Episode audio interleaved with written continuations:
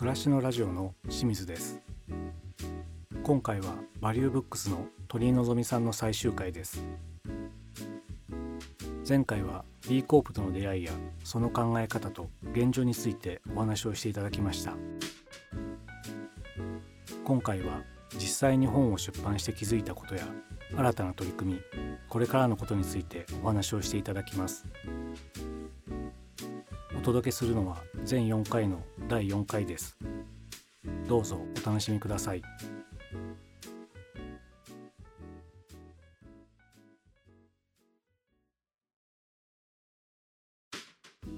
最後の質問になりますけれども、はい、そういう思いがあって、まあ、B コープってこういうことを目指してるっていうのがあってで先月6月に本を出されたじゃないですか。それも流通の量とか反響っていうところは何か今もうまだ1か月ですけども、はい、受けてるものありますか？はい、本当にあのたくさんご注文いただいていて、うん、でどんどん追加でご注文いただいているような形なんですね。でいろんな書店さんでも大きく展開してくださっているところもたくさんありますし、うん、あとこの前あるツイートを見かけたんですが電車の中で B コープハンドブックを読んでいる人を見かけたっていうツイートを、えー、見たんですね。すすごく嬉しくなって、でそういった形でなんかその日常的にこの本に触れる人が増えてくれるともしかしたら本であの違ってるところがあったりするとより良い解釈が生まれたりとかとそもそもこれってこういう訳し方とかこういう考え方なのかなっていう議論が生まれたりとかすることがすごく、うん、えーと、実際に実務に落とし込んでいくところにつながるんじゃないかなというふうに期待してます。出版っていろいろな見方あると思うんですけども、はい一個はそのどうしても本を出すことが目的になっていくし目標になるじゃないですか、はい、だから出して目標達成っていう感覚にもなりやすいんだけども、はい、やっぱりそのパブリッシングっていう言葉を言うとやっぱ公共のものっていう意味でいくと、はい、出したことから始まるっていう視点もまた別であるのかなと思うんですが、ね、実際まあその出版をして第一歩を踏みましたっていうふうに考えた時に、これから考えられる展望とか鳥さん個人のところで何をやっていこうみたいな考えとかってありますか？あの本を作ってる最中はこれが出来上がったらすごい達成感にあの浸れるかもなって思ってたんですけれども、うん、全くそんなことはなくてやったっていう終わりっていう感じは全くないんですね。うん、ですごくここから始まったっていう感じがしています。でゼミのメンバーの方たちともいろいろイベントを企画したりとかあとゼミ終了後に去年から始めたんですけれども勉強会を始めたりとかあとコミュニティのコミュニケーションツールとしてディスコードを使っているんですけれどもゼミをやっていた当時はゼミのメンバーだけだったんですが今はオープンにして150名ぐらいの方が入ってくださっています。でそこでいろんな会話が生まれつつあるという感じなんですけれども、はい、この本をえーと、そうですね、まあ、ツールとして。でここから自分たちもそうですけれども B コープ認証を取る日本の企業が増えたりとかあとは B コープ認証を知って就職先を選んだりとか買い物をするところを選んだりとかっていう動きになっていくといいなと思っています。そうですね。本を出したことによって広く知られていくわけだから、はいそね、その人たちが次の行動を起こせるように、勉強会とか、はい、そういうさらに情報が得れるような環境を作っていくってことがこれから本当に大事になってくるかもしれないですね。そうですね。はい、まさに日本で B コープムーブメントをみんなで作っていきたいっていうふうに思ってこの本を作ったんですけれども、うん、そこが徐々に動いていっているなという感覚はあります。だってまだ日本に13社ぐらいしかないですもんね。ねはい、これからもうブルーオーシャンですね。日本法人が取得していなくても本社海外の本社が取得している企業も何社もあったりしますね。パタゴニアさんとかそういうことですね。はい、そうですね。はい。うんうんうん。じゃあそういうとことも連携していったりとか、はい、そうですね。ボールバーズさんですとか、あとはザボディショップさんですとか。はい。そっか。そうなってくると。はい B コープの考えとか、まあ、取得してる団体が増えてそれこそ5,000のうちの、まあ、1,000とかが日本にいるっていうふうになったら、はい、どういう社会になっていくってなんとなく鳥さんってイメージされてますか、そうですね。例えばですけれども、うん、この B コープの指標の中で私が日本ですごくギャップがあるなって感じているところはジェンダーの問題とかあと人種に対する意識とかその取り組み。例えば外国から来て働いている方たちの制度ですとか、うん、ただ働いている方たちっていう言い方もおかしいとは思うんですよね。日本に住んでいるっていうことがベースにあると思うので。そういったところがまずは企業の取り組みからなんですけれども例えば政策が変わっていったりとかっていうことも起きていったらいいなというふうに思ってます。はい、目論んでます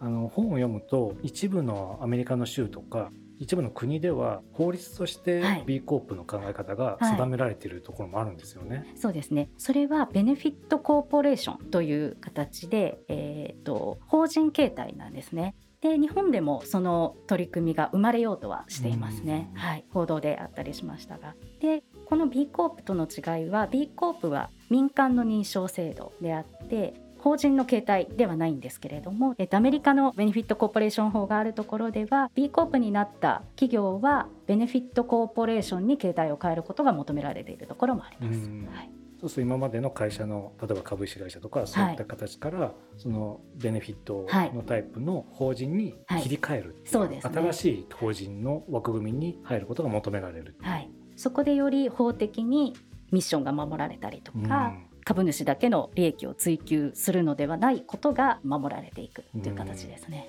うそう考えるとやっぱり日本は少しそこの動きがまだまだ目に見える形になってなくてちょっと参照遅れてるっておっしゃってましたけどそうなるかもしれないですよね。はい、うん、そのベネフィットコーポレーションという形態ができるかもしれないですけれどもそれと同時にやはり具体的に指標としてどういうことがあるのかまたそれが B コープ認証を取得しなくてもその B インパクトアセスメントというツールは無料でオンラインで使うことができるのでいろんな企業が使ってみるっていうことはいいんじゃないかなというふうに思います。これ今までちょっと企業っていう話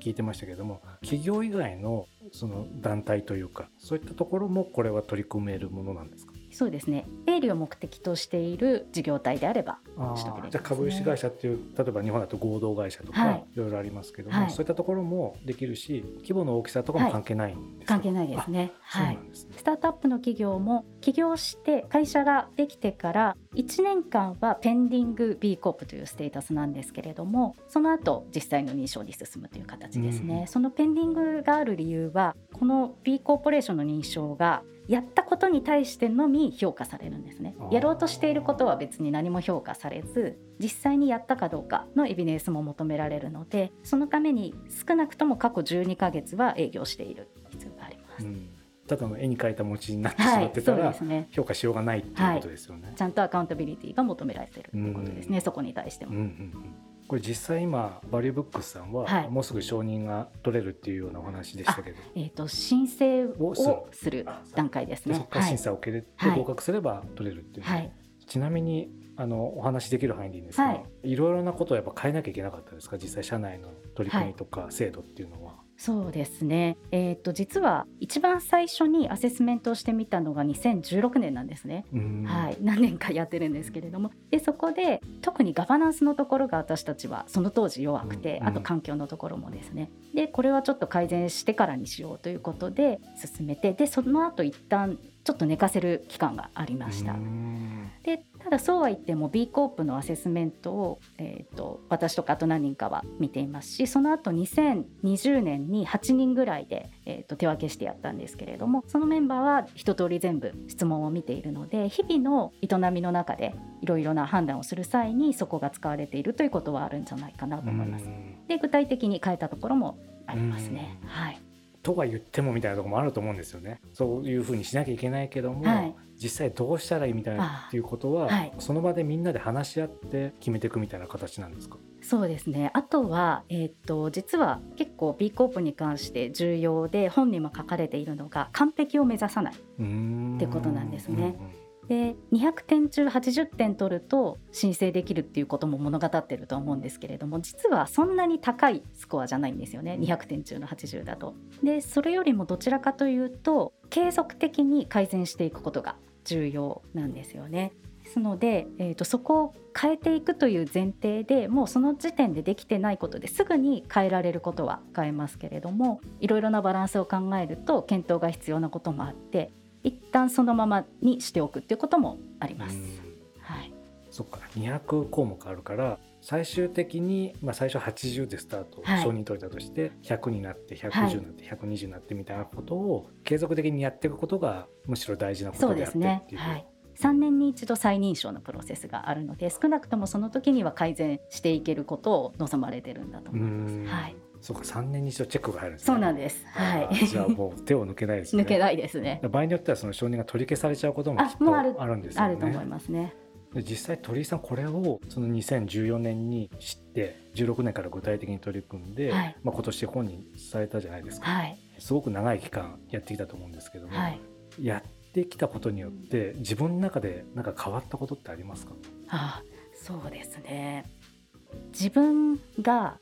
得意なことと不得意なことが少しずつ見えてきたっていうことがあるのとその得意なことをできるだけ生かしてまさになんかインパクトを作っていきたいというふうにより思うようになったっていうのはありますね。はい、それはやっぱりいろんな項目があったりとかいろんな方面の話があって、はい、そういった意味で得意不得意が出てくるみたいなことですか？進めるにあたって例えばこの出版のプロジェクトの中でも、えーと、いろんなイベントを企画したりとか、うん、コミュニティとして活動していけるように動いたりとかいろいろな動きがあるんですけれどもその中で自分がやった方がいい良さそうなことと、うん、自分より他の人がやった方が得意なこと良さそうなことっていうのがだんだん見えるようになってきて限られた時間をどう使おうかっていうのをより考えるようになってきた気がします。それでもまだうまくいってないことはたくさんあるんですけれどもそれが必要だなっていうふうにあの実感するようになったっていう感じですね。はい、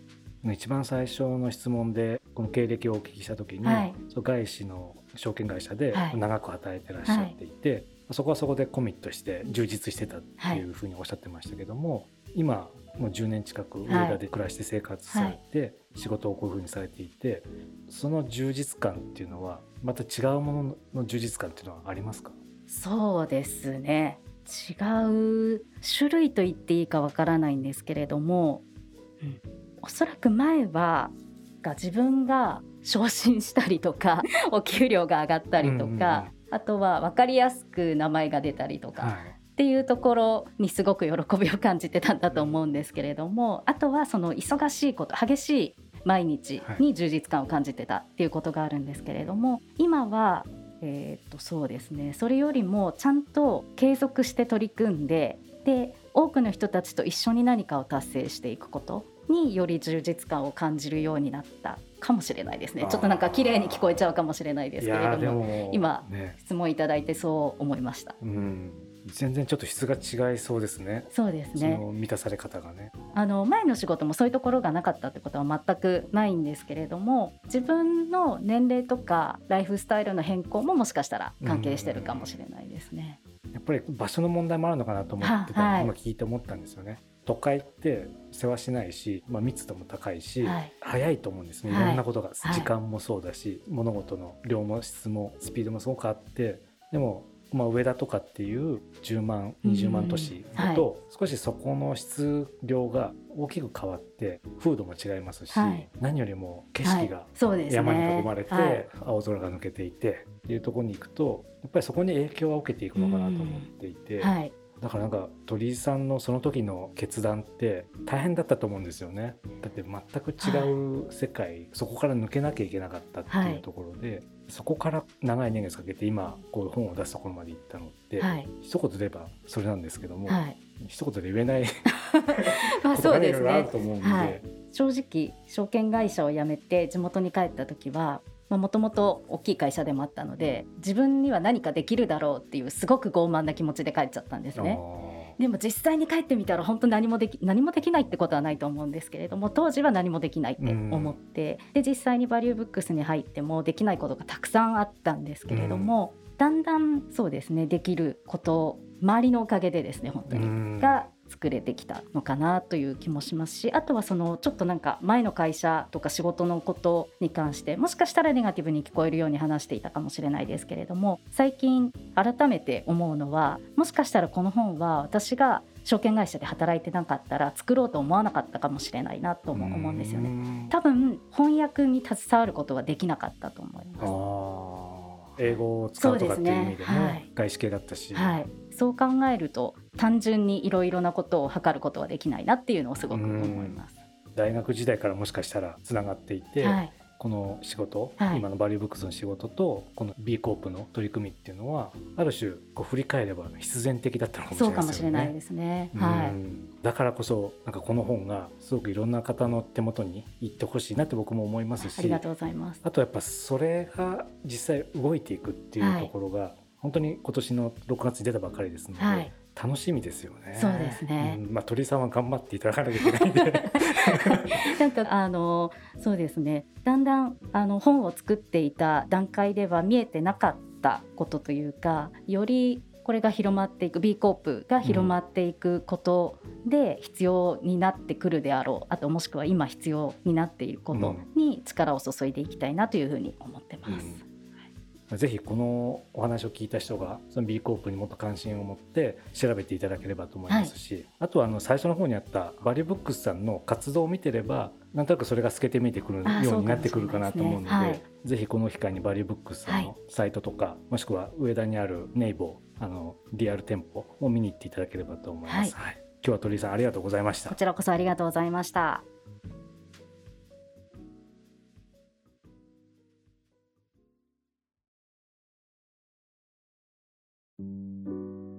いかがでしたでしょうか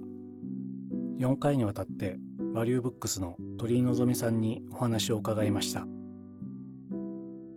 バリューブックスは本を通じて社会に役立つことをたくさん取り組んでいます。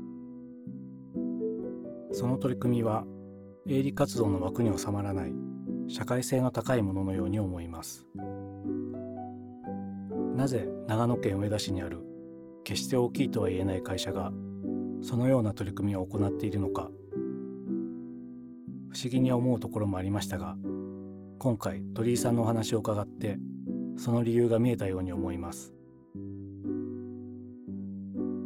B コープという考え方は世界では一つの潮流として認識されていますが日本ではまだまだ知られていないようです。しかし鳥居さんの思いやお話を聞くとこれまでの価値観ややり方をそのまま続けるのではなく少し立ち止まって一歩引いた視線で周りを見渡してみることが必要だと気づきました。企業とか経営という言葉を聞くと暮らしとかけ離れた世界に思ってしまいますが日々の営みという意味では私たちの暮らしと密接しています。これからの世界で何を大切にしていくと良いのかこの機会に考えたいと思います。今回お届けしたのは全4回のうちの第4回です。この後もその他の番組をお楽しみいただければと思います。それではまたお会いしましょう。